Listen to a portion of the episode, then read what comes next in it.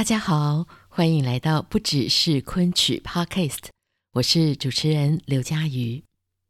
我曾经听过一位昆迷哦，他说，呃，他觉得近代昆曲的发展史根本就是一场杜丽娘大战娄阿鼠的故事。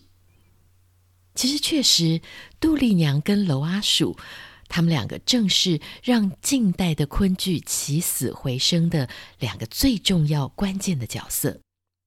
但是这两个人到底是谁呢？我想，杜丽娘可能知道的人比较多。你可能会知道，她就是明代剧作家汤显祖《牡丹亭》这出戏里头那位非常勇敢、敢于追求自己爱情的女孩。但是娄阿鼠呢？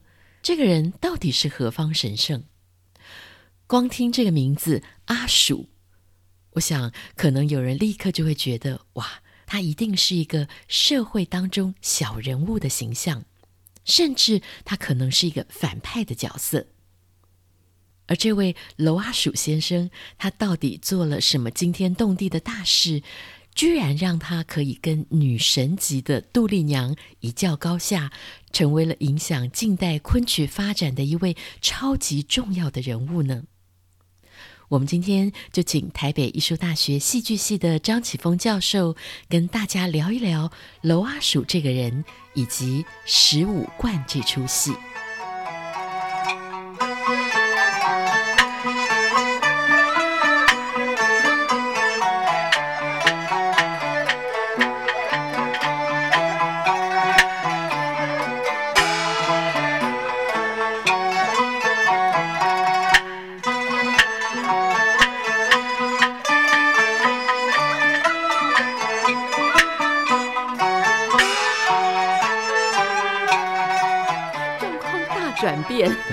要聊一个凶杀案，凶杀案，今天走入这个新闻的社会版了。对对对对对，嗯，不，这个凶杀案是。在昆曲里头非常有分量的一个凶杀案呢。哎，是的，其实我们一般啊，我相信有的朋友可能听说过所谓一出戏救活了一个剧种，嗯哼，那就是十五贯。所以我们今天其实就是要谈十五贯。哎，这个故事从它比较早的一个版本到当代的演出，大家比较熟知的这个故事的内容。嗯哼，我们大家都知道十五贯叫做一出戏救活了一个剧种哦。那其实。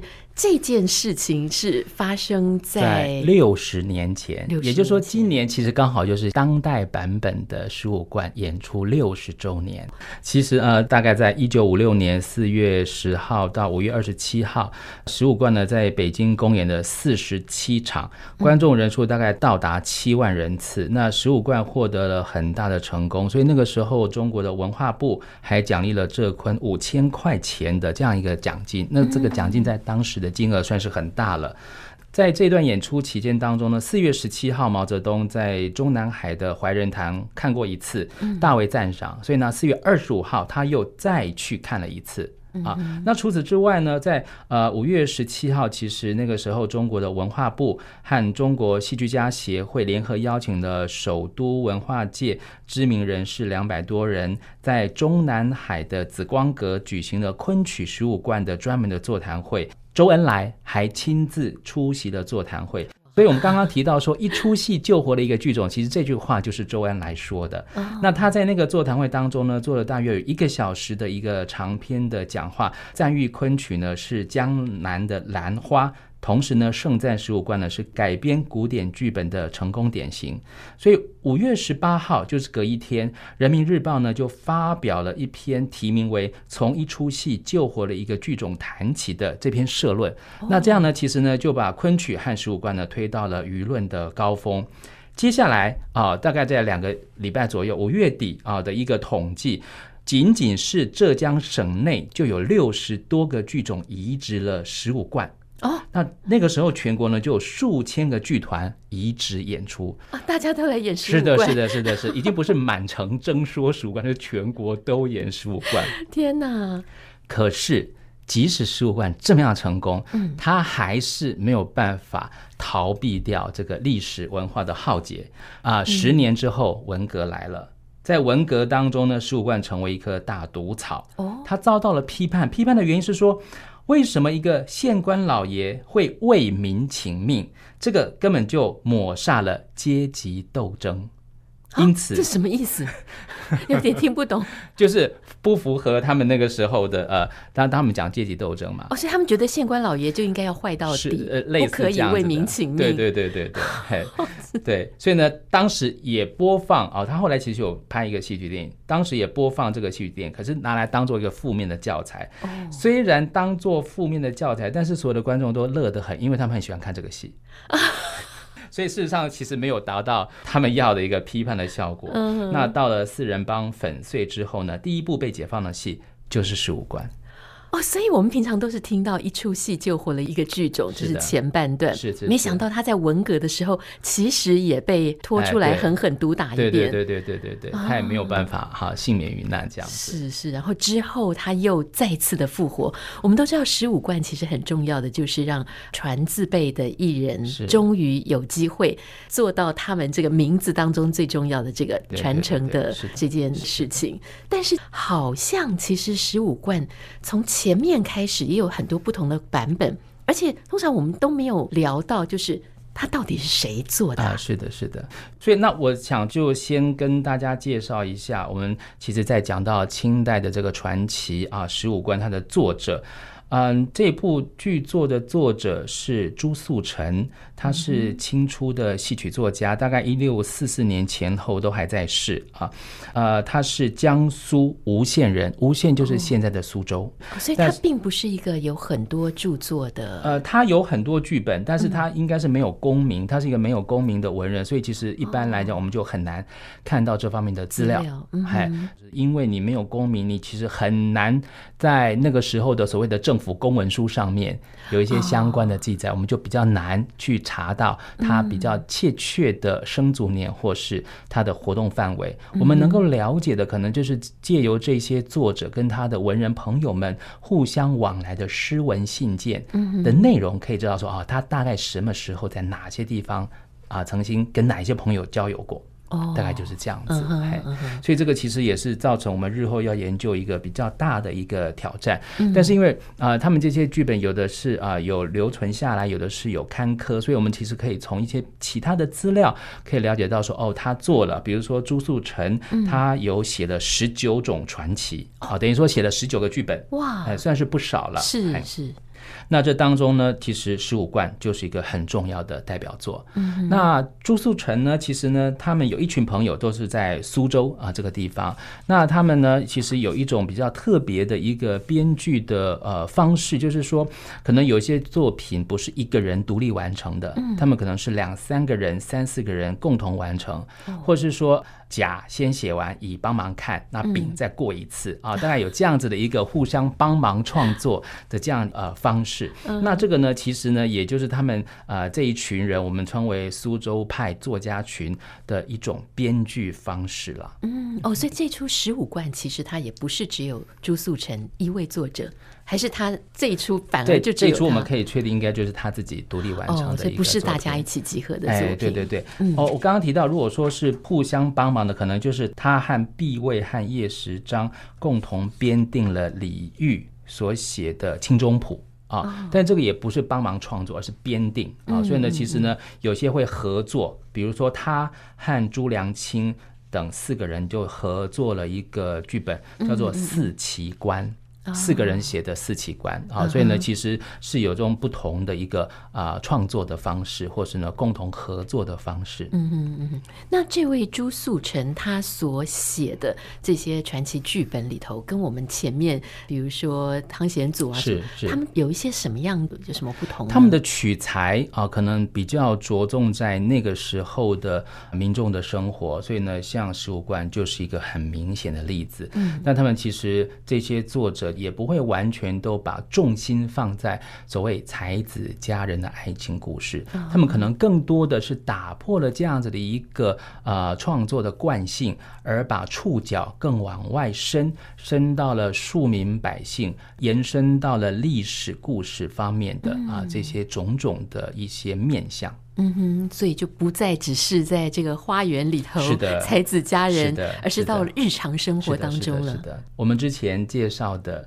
战花魁》其实也是另外一个很有代表性的作品，哦、是李煜很重要的一个代表作。嗯，哎，那这样的十五贯在那个时候，老师说后来经过了很大的瘦身，所以跟我们现在知道的其实是不太一样的。是的，那其实，在明代的小说，它的故事是比较单一的。嗯就是它的脉络是比较清楚的，而且呢，它的男女主角的名字跟我们现在所熟知的也不一样。哦，对，然后到了清代初期的朱素成的这个版本，它极度的膨胀，但是呢，情节还算是非常紧凑，那结构也是很稳称，所以呢，其实是一个非常精彩的剧本。那到了当代，由于一些原因的考量，所以呢，就。取择了当中的一条主线，成为我们现在大家比较所熟知的十五贯的这个版本。嗯哼，所以我想说，我现在就来向大家来介绍明代小说，就是小说版本的这个十五贯。它这个十五贯呢，呃，其实就是从冯梦龙的《醒世恒言》里面啊出来的。小说题目是《十五贯戏言成巧货》。所以很清楚的可以了解到，说这个题目就让我们知道十五贯开玩笑。反而造成了一场祸端，所以这个不仅仅是玩笑开大了，而且还闹出人命来了啊！那这个呢，其实同样这个小说故事呢，在宋代的话本，它题为《错斩崔宁》，所以其实这里面的受害者是崔宁，而不是呃我们所熟知的熊友兰或是熊友惠。那这个事情的故事背景呢，是在南宋的临安，就是现在的杭州啊。那呃，杭州人刘贵啊，他家道中落，他跟妻子王是呢结婚，但是呢并没有子嗣，所以呢就再娶了一房陈二姐。那某一天呢，他跟太太王氏回到呃岳父家帮岳父祝寿。那岳父呢就跟他讲说：“哎，你现在呢在家里没事做，也不是个办法，我就先资助你十五贯钱，作为开店的一个资本。”刘贵呢就很高兴的回家了啊，那太太当然就先住在岳父这边，等他开始开店一接上轨道之后再回去。当回到家了呢，其实呢有喝了一点酒，二来呢是呃第二房啊陈二姐呢开门开的迟了，所以呢他就故意的跟陈二姐开了一个玩笑，就是说呢他有这个十五贯钱是因为他把陈二姐典当给一个客人，所以呢才有这些钱。那想不到呢陈二姐呢信以为真，她就想说哎呀。不知道他把我卖给什么样的人家，我还是先去跟爸爸妈妈说一声比较重要。嗯，所以呢，他半夜呢就把门带上，然后呢，先到隔壁朱三妈家去借住了一宿，然后隔天一大早就离开了。所以带上了门，门并没有锁上。所以半夜呢，盗贼呢就跑进了刘家，本来就想偷个几贯钱，但是呢，想不到惊醒了刘贵。所以呢，最后呢就演成了一场杀人的命案。所以那个盗贼呢就把十五贯呢全部都偷走了。所以隔天呢，呃，邻居发现了刘贵被杀，而且呢陈二姐又不在家，所以呢就急急忙忙报告那个呃刘贵的太太跟他的岳父知道。岳父就说：“哎，他才把十五贯钱借给刘贵当做开店的资本，想不到呢在命案的现场，十五贯钱早就不翼而飞。嗯，于是呢他们就哎。”觉得说可能陈二姐呢有问题，就去追赶了陈二姐。那陈二姐呢在路上啊遇到一个年轻的男子，名字叫做崔宁，好心的陪她走了一程。那想不到呢后面啊就他们家里附近的人呢见两个人赶了上来，然后呢就呃叫他们两个先不要走。所以看了一下崔宁身上竟然有十五罐，但是那十五罐呢事实上是崔宁他做买卖所得来的，但是因为刚好就是十五罐，所以呢。其他人就不由分说，把他们两个呢先扭送官府。那呃，刘贵的正房就是刘贵的太太王氏呢，呃，觉得哎，这个应该就是他们做了啊，因为刚好都是十五贯，而且呢，陈二姐又不告而别。那这个府尹呢就不问情由，就判了呢他们有奸情，而且呢谋财害命，把两个人呢屈打成招，就处以死刑。嗯所以两条命就成了冤魂了。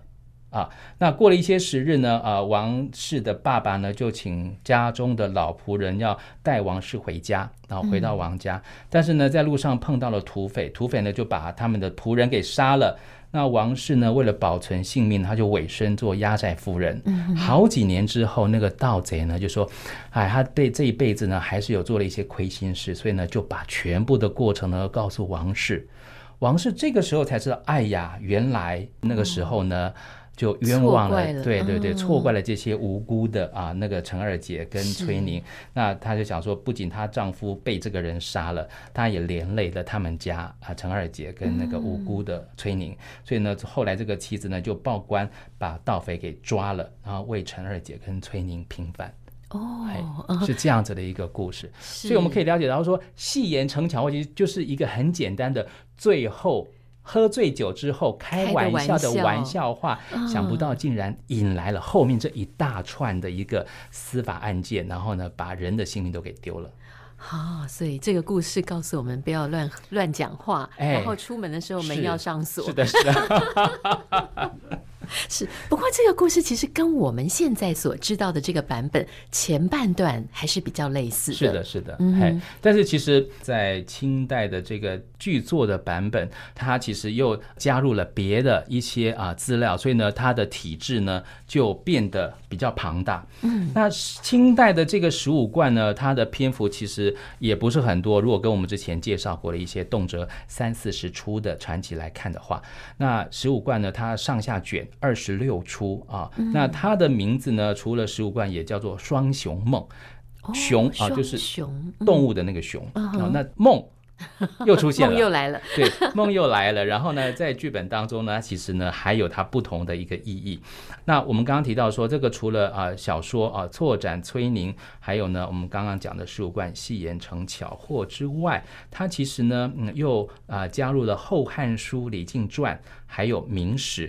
况太守传就是况中的这个人的传记，所以呢，把这些啊内容呢统整之后，把它嗯写成一个以熊友兰跟熊友惠两个兄弟，因为鼠老鼠哦，真的是老鼠，对，有一条支线是真的是老鼠哈，而招致杀身之祸。那后来呢还好有矿中为民请命。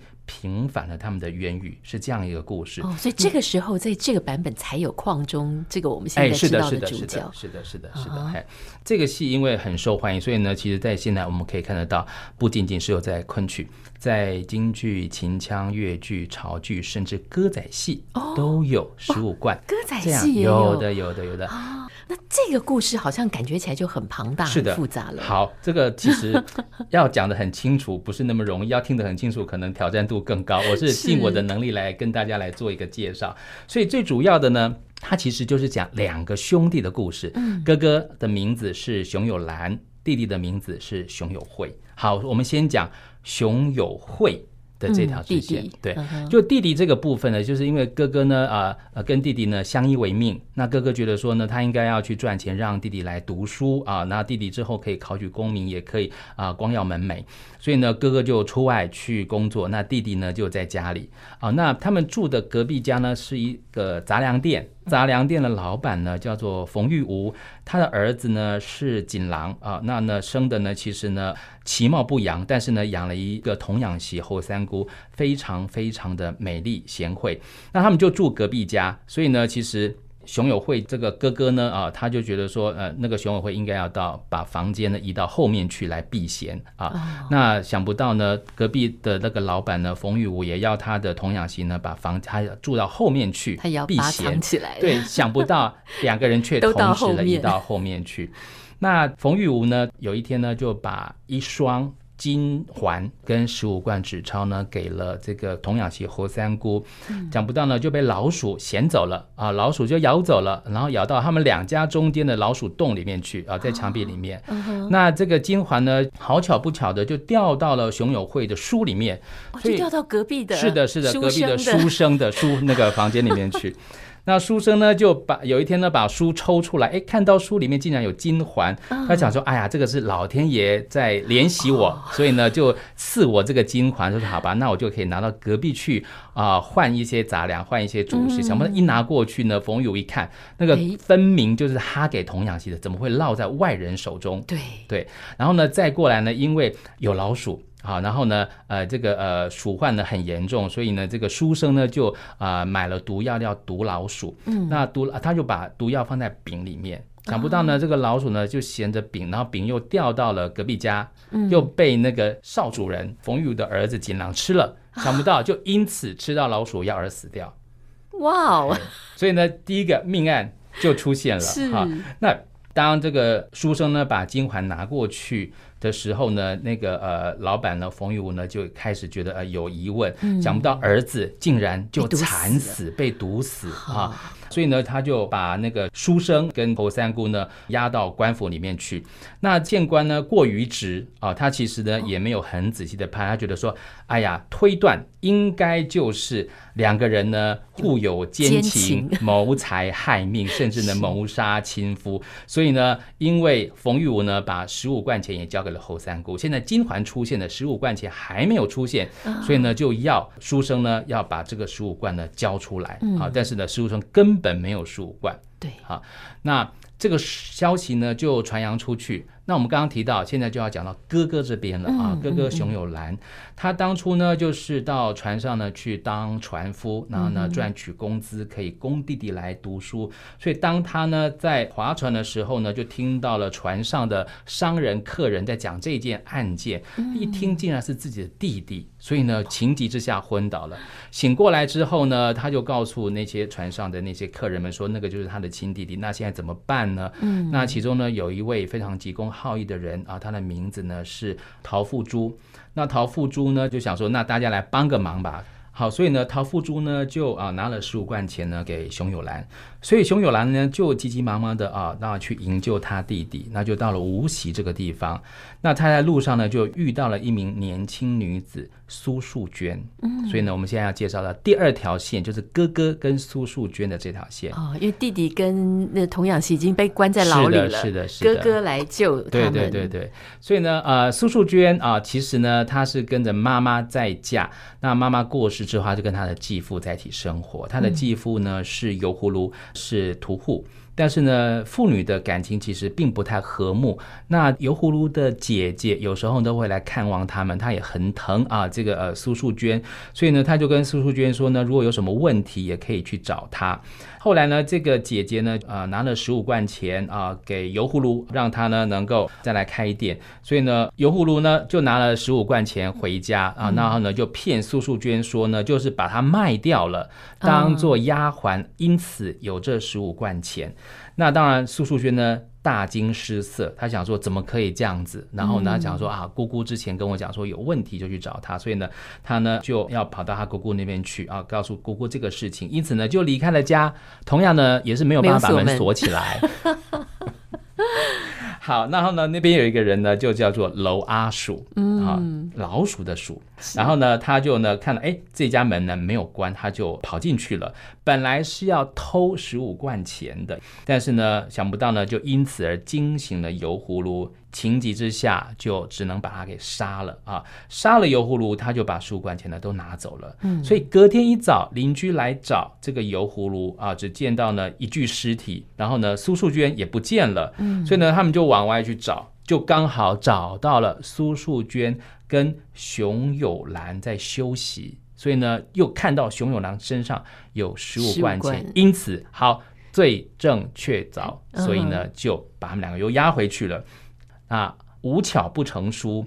审查这个案件的人呢，又是刚刚审查弟弟跟侯三姑的那个过于直，过于直也出现，同样一个人 啊。那其实呢，过于直呢，他其实并不是贪官。那过于直他其实也很认真办案，他还特别依据这个熊友兰所说的，因为他在船上啊划船，那那个船呢，其实本来要往北到河南去的。那过于直呢，也到了河南那边去查，但是查不到这艘船的通关记录。为什么？因为船上有客人说：“哎呀，这个真是晦气，所以呢，我们不要往北，往南好了。”他们就到了闽南去。因此，过于直当然找不到任何的通关的记录。也就是因为这样子呢，熊友兰就被问罪。好，那。这个时候呢，当然哥哥也被关进去监狱，弟弟也被关进去监狱，而且两个都是准备就是要被斩首的。Uh huh. 被关在同个监狱吗？是的，是的，是的。嘿，所以呢，其实他们兄弟相见呢，是传统的昆曲当中非常重要的一段折子戏。嗯、那在原来的剧本里面呢，它是第十二出玉物。就是两个人在牢狱当中碰面。嗯、对，现在我们比较常说的是南监，监牢的监，所以呢，就是讲到兄弟两个人在临刑之前要被斩头之前呢，在狱中相遇，抱头痛哭。互诉冤情，似乎呢已经没有活命的可能了。但是，但是剧本就是要这样写嘛，才有观众看。好，监斩官出现了，矿中，矿中，矿中真的只是监斩官，他的职责呢是负责行刑，而不是发掘冤案。但是，但是，因为他那个时候呢刚到苏州府上任，他就在城隍庙宿三啊，就是呢在那边过夜。嗯他在城隍庙祭拜城隍爷的时候呢，其实呢，一方面就说他会认真办，他也希望城隍爷呢能够认真执行城隍爷的任务，要不然他就要把城隍庙给关了，也不准别人来祭祀城隍爷。哇，他恐吓神明。哎，是的，是的，是的。所以呢，当天晚上他就做了一个梦，梦中呢出现了两只熊，每一只熊嘴巴各叼了一只老鼠，跪着他面前哭。之后，这两只熊呢，又把矿中的这个冠啊，头上戴的那个冠呢，拿起来翻转了之后，又戴上去，然后就消失不见了。嗯哼，好，所以呢，矿中觉得做到这个梦真的非常的奇怪啊，到底是什么意思呢？嗯，好，当他要监斩的时候呢，他才发现原来会有两男两女嘛，熊有兰，熊有惠。然后呢，另外两个女的呢，就是侯三姑跟苏淑娟。嗯，好，那起码熊有兰跟熊有慧就是两名姓熊，就两只熊喽。对，他看到案情，他想啊，原来又是跟老鼠有关，啊、所以分明是他眼前就两只熊、两只老鼠都出现了。哦，他后来就想说，那两只熊呢，又把他的官拿起来，又翻了一翻，又戴上去，到底是什么意思呢？他就想说，哎，那个冠拿起来就是免除的那个免。的意思哦，嘿，但是又把它带上去，就是有一个盖头啊。其实呢，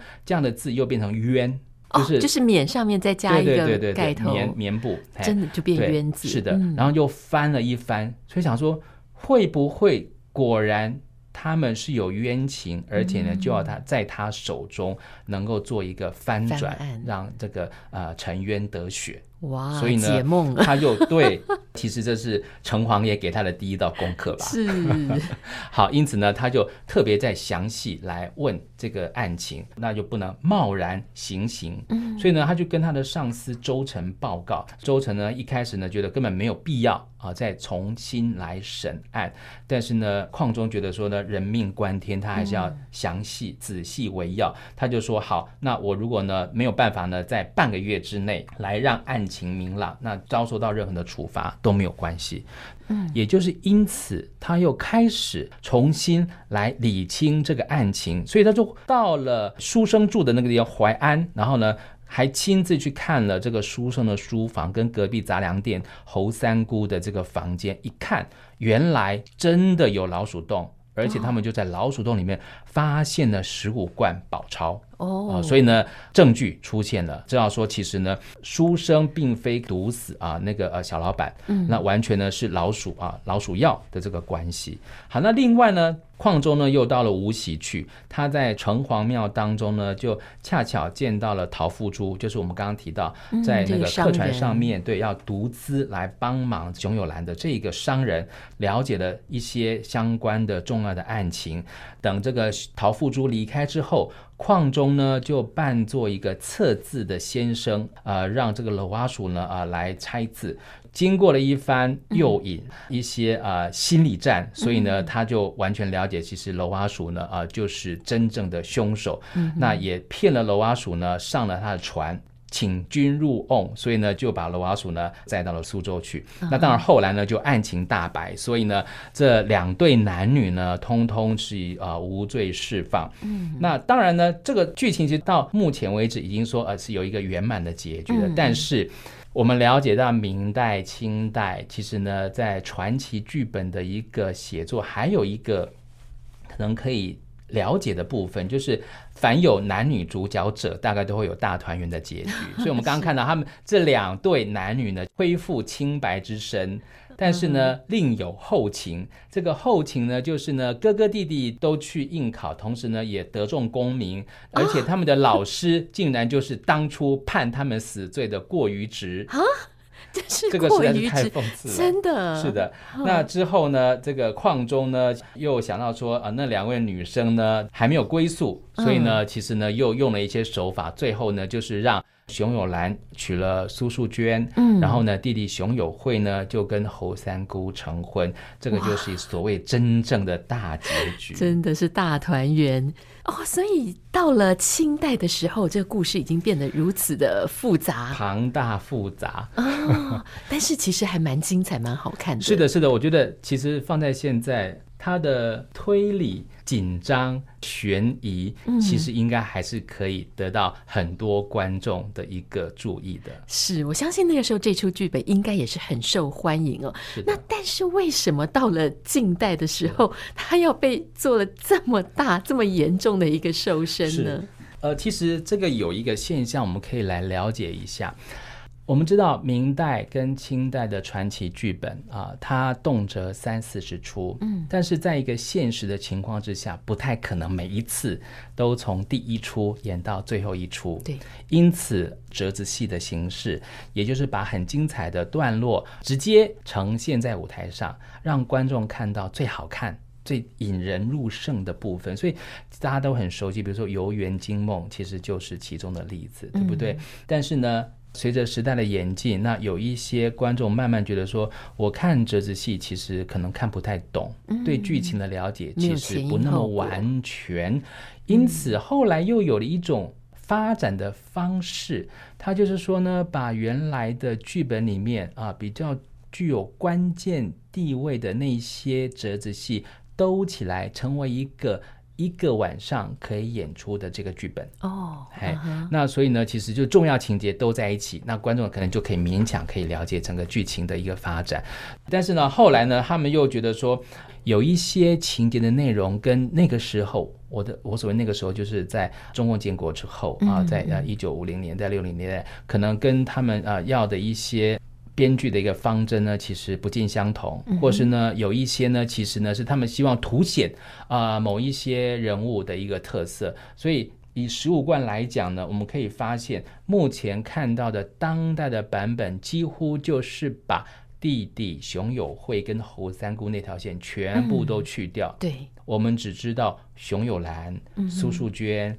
然后呢，油葫芦，还有呢，楼阿叔。对，所以呢，既然没有了弟弟，我们刚刚提到那出非常代表性的南监，当然就无法呈现在当代的改编本里面了。嗯、是、啊，但是他们为什么要选择把弟弟的那一段整个删掉呢？对，呃，根据一些资料显示，他们觉得弟弟那条线其实相较之下比较牵强，因为是老鼠。哦把金环跟那个十五罐衔走了，然后呢，哦、又呃吃了老鼠药被毒死等等之类的这个有点太过巧合。是的，是的，是改编之后好像比较科学办案哦。哎，是的，跟过去的那种 有一些神话传说的都没有了。是是是对，我们刚刚在跟大家介绍清代的版本，我们可以发现，其实呢，剧本当中巧合的比例非常非常高。嗯啊、哦，不管是老鼠把金环衔过去了，然后呢，那个呃小老板呢吃到了老鼠。主要，甚至呢是哥哥在船上刚好听到他弟弟这个事情，才能够揪在一起，因此呢两条线才能够连接的起来啊。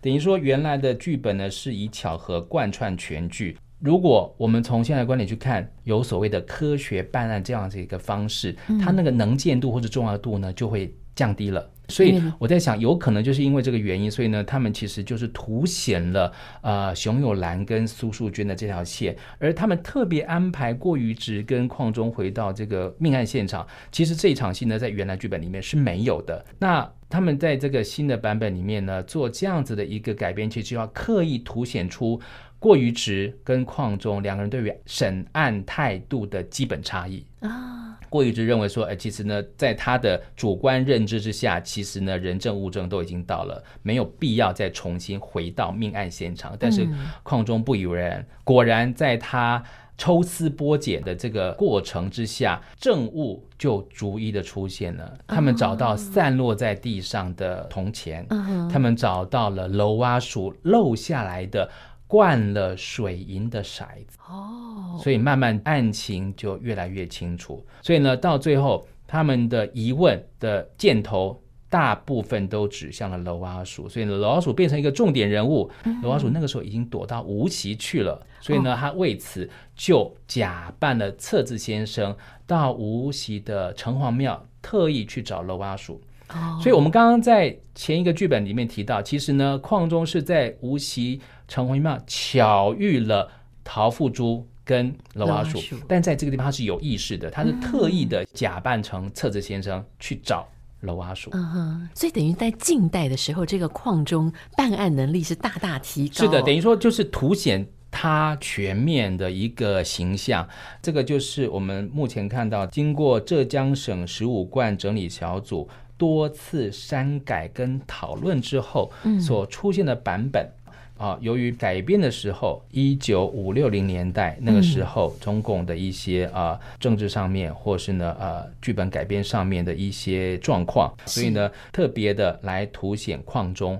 那另外一个部分呢，他要刻意的凸显矿中跟过于直，甚至呢矿中跟他的上司周成之间的一个形象的差异、性格的差异，那借由回到了犯案现场的种种的这些安排，可以呈现出三位官员的一个对于案情基本态度的一个差异啊。所以呢，经由这些方面的考量，经由呢大刀阔斧的。斩掉了很多跟他们的一个改变意图呢，并不太相符合的这些重要场次之后，我们目前看到的是一个主脉清楚、形象明晰，而且呢情节是非常持续进行、有深度的一个。当代的十五贯的版本、嗯、是，所以这样看起来，在当代的十五贯里头，真的就是以前的那些什么做梦啊、巧合啊，通通没有了，通通没有了。对，但是非常非常清晰的描绘出矿中这个人物是他的个性，对，然后以及过于执，这过于执的名字才很有趣哦。对，过于执着，没有错，就是这样子。但他不是坏人。对，我们刚刚提到都没有坏人，所以其实我觉得这个改编本可以很清楚的凸显出三个人对于办案的思想方法跟工作态度的一个差异。那我们会发现，其实，在资料上面有显示，矿中他是。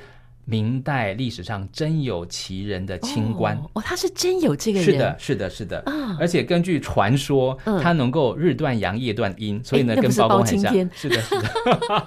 我想也就是因为这样子，所以呢，朱素成呢刻意安排，就是有一个情节，他在城隍庙夜宿，嗯、然后呢可以做梦，这个梦对于他日后的判案其实是有一个很重要的一个呃关键作用。嗯嗯。那我们知道说，像矿中他嗯是明代初年江西人。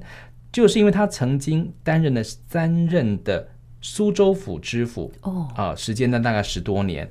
那在《明实录》跟《明史》呢都有相关的记载。相对的呢，苏州百姓对他的政绩就有很大很大的感恩，因为他大力整顿吏治，惩处贪官污吏，嗯哼，而且呢，核减税粮，废止多项的苛捐杂税。哦另外呢，他执法如山，断狱严明，嗯，而且还建义仓、办教育、兴修水利，所以呢，整体来讲呢，是一位聪明能干、勤政爱民。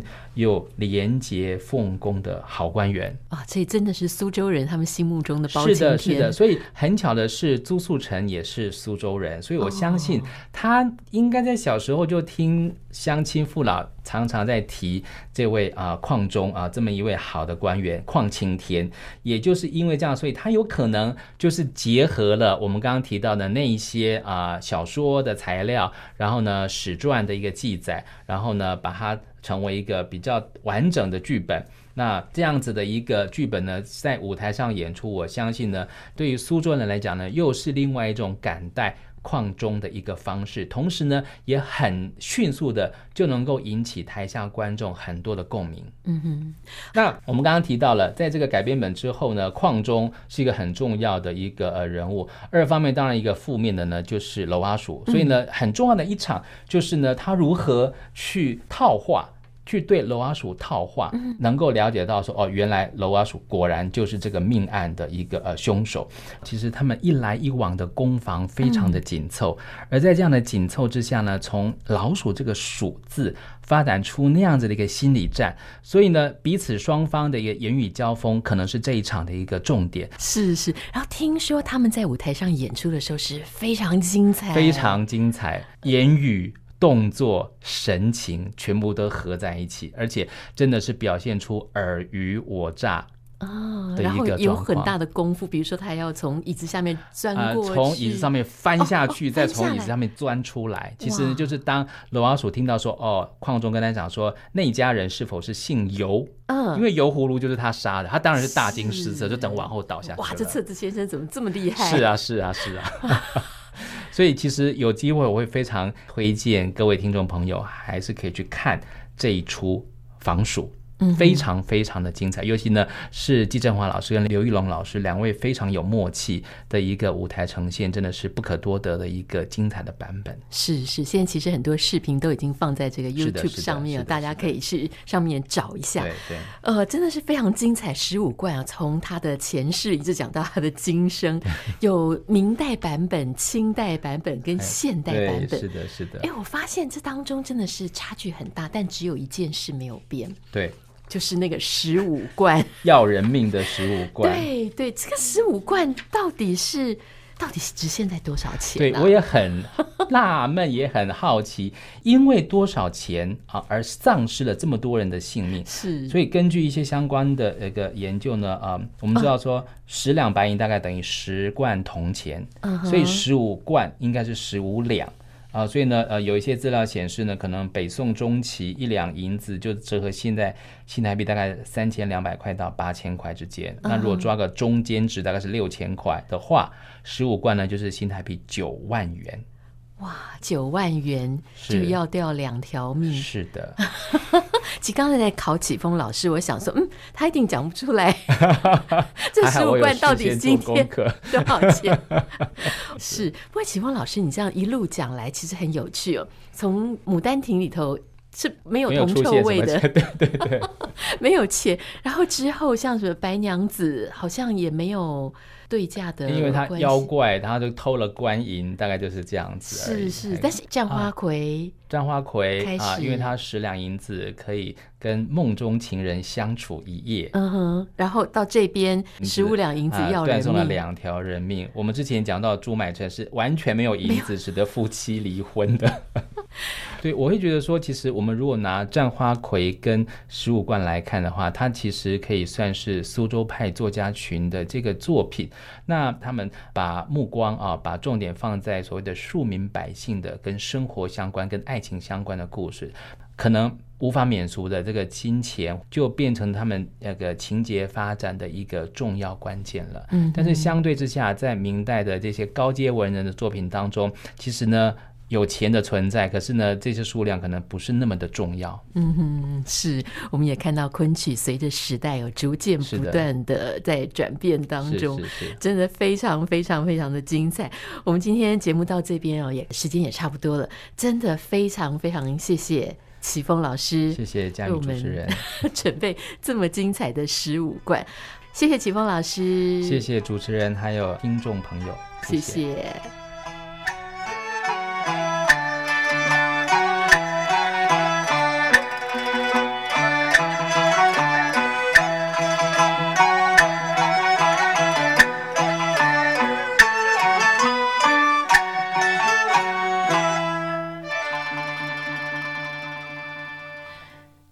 启峰老师的介绍当中，我们除了了解了十五贯的这个故事在不同的时代、不同的一些发展跟转变之外呢，其实我们今天又认识了一个新的名词，叫做苏州派。这些苏州派文人笔下的世界，真的是给传统戏剧文学带来了非常重大的一个影响。他们让故事的场景从知识分子的官场和宅院里面走进了街头巷尾，而市井小民的生活样态，他们的悲喜人生，也都在苏州派作家的描写之下展现得栩栩如生。也让我们借着戏剧了解到了很多在当时的民俗风情，甚至社会的价值观。好，那么今天不只是昆曲，就跟您聊到这边喽。祝福您一切顺心，我们下次再见，拜拜。